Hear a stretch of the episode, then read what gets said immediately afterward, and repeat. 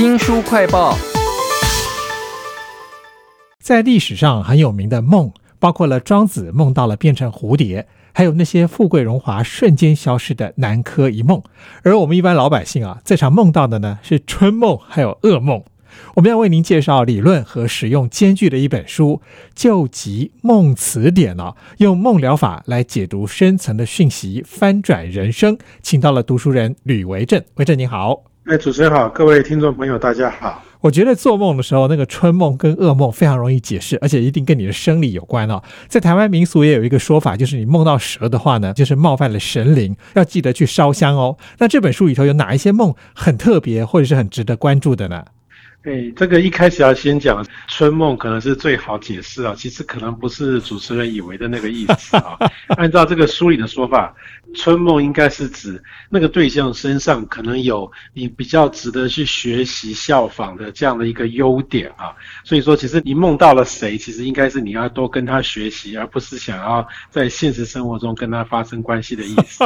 那但是除此之外呢，其实这个书里面在一开始就有提到两个啊，应该是蛮多人。常常会这个梦到的一种梦境啊，其中一个是这个在天上飞，或者是从天上往下掉。如果有梦到这样的梦境啊，往往是这个比较浪漫的人哈，会比较容易遇到这样的一个梦境啊。那也可能就代表说对现实啊，那可能很多人啊不太理解你，所以感觉到一种孤独的情况。所以大家可以想想看，如果你有这种天上飞的梦，你会不会觉得说其实好像感觉有点不太安全感？所以说呢，他的建议就是说啊，应该要脚踏实地，哎，看看你手上有什么样的资源啊，好好去运用它，珍惜它。那另外一个很常见的梦叫做被追逐的梦。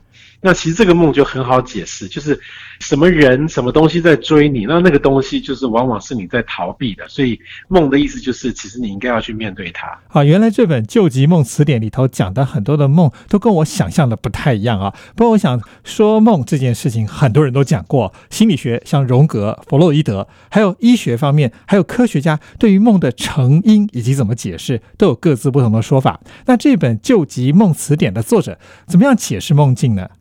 对，其实梦境啊，按照这个作者解释啊，最简单的说法就是说，这个梦境啊，就是我们的灵魂想要告诉我们的一些话。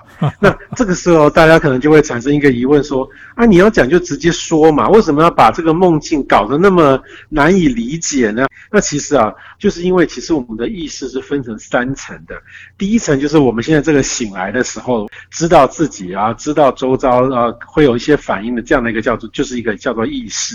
意识再往下深层一点，叫做潜意识。那潜意识为什么会存在呢？作者说，我们可能从小到大常常会有受到一些这种心灵上的创伤，哈，有些创伤没有解决，但是我们又不想去把它记起来，就会想办法把它忘记。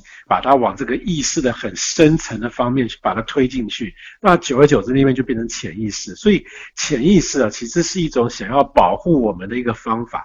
但是呢，灵魂啊所处的这个地方又是更深的，作者叫做超意识。因为灵魂常常会想告诉我们一些，其实我们应该去做的事情啊，应该要面对的事情。这些哈，有的时候往往就是以前的那些心灵创伤。所以呢，他如果直接就把话讲得这么明白的话，这个潜意识就会把他挡住，不准他讲出来。哇！那所以说，超意识呢，这个灵魂呢，就想办法用这种谜题的方式啊，拐弯抹角的告诉我们，让这个潜意识没发现他在讲什么。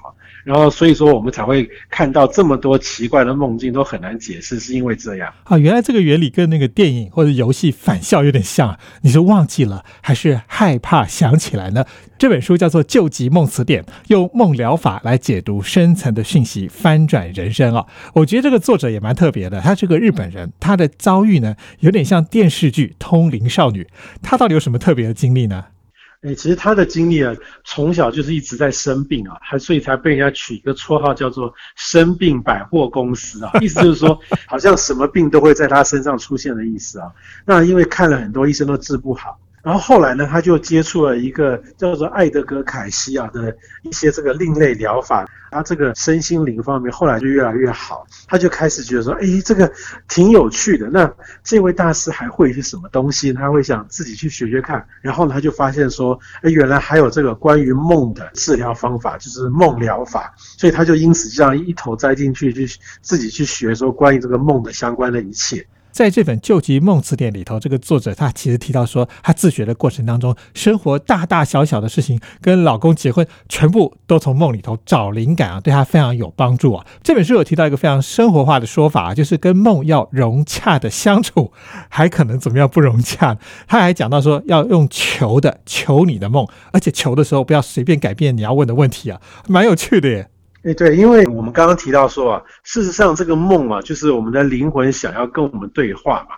我们如果把灵魂当成也是一个人的话，你可以跟他请教问题，因为是做梦，用通过梦的方式来回应，所以他也不见得会马上就回应你，可能也需要几天的时间啊。所以说，你你也不能就三不五时，什么今天一个题目，明天一个题目，其实这样搞到最后，你大概也不知道说今天这个梦境到底是想回答你哪个问题哈。比方说你在今天晚上要睡觉前啊，你可以在心里面就想说，哎，我想要问一个什么样的问题？那希望可以在明天早上啊，就是醒来前最后那个梦来可以回应我这样子，在这个床旁边要准备一些这个笔记本啊纸。其实有的时候梦境啊，你用画的可能比用直接文字写啊还比较简单清楚，所以他会推荐用笔记本。然后呢，你梦了什么东西记录下来之后啊，要找时间啊，好好去感受一下，哎，这个梦大概给你什么感觉，什么样的情绪，他想讲什么。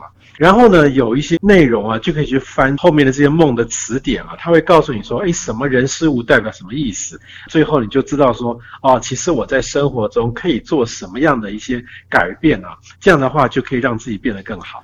原来你梦到的东西要用图像记下来，而且要想办法在生活中体验哦。那怎么样用在生活当中？这本救急梦词典有没有什么有趣的例子呢？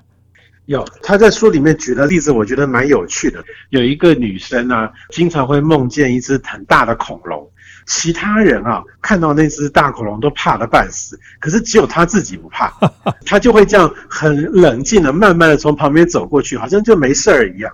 后来呢，经过刚刚提到这些什么记录下来啊，这个感受啊这样的过程啊，这个女生呢了解到说，其实啊，这只大恐龙就是她妈。哇！因为其实，在他们母女之间的关系啊，其实是有点紧张的。他妈妈对他来讲就是个压力源，所以感觉上就很像一只恐龙嘛。好，当他了解到这一点之后呢，呃，他就平心静气的、很冷静的跟妈妈沟通，说以后两个人应该要怎么样的互动，要怎么走下去。听起来好像查个字典，然后感受一下这些梦的讯息，好像就可以解读了。但我自己做的梦的时候，我就觉得好像很难用这个救急梦词典来对应。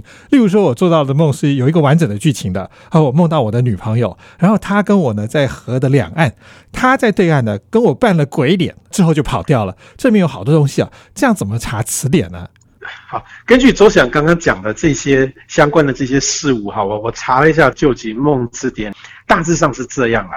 像这个第一个提到这个河流哈，那河流通常河的对岸是代表一个新的世界，跟你自己现在不一样的。比方说职场可能是新工作，哎，这种感觉。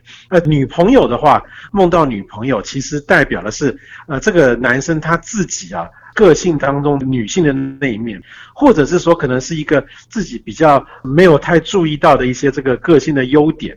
然后，呃，梦到女朋友在扮鬼脸哈，这个鬼脸其实是有一种玩乐打闹的性质哈，它可能代表就是说，哎，其实你想太多了，放轻松一点，就是把这几个元素全部加起来啊，周翔啊，他现在可能。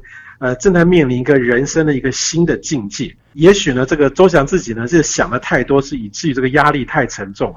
所以他的灵魂就告诉他说：“你可以不用那么紧张，呃，可以多多注意自己身上有什么样的优点。”哇，原来救急梦词典是这样用的啊！做了一个有故事的梦，好几个东西全部都丢进去查，然后再来综合解释。不过我觉得这个解释也可以说成不一样方向的故事，哎。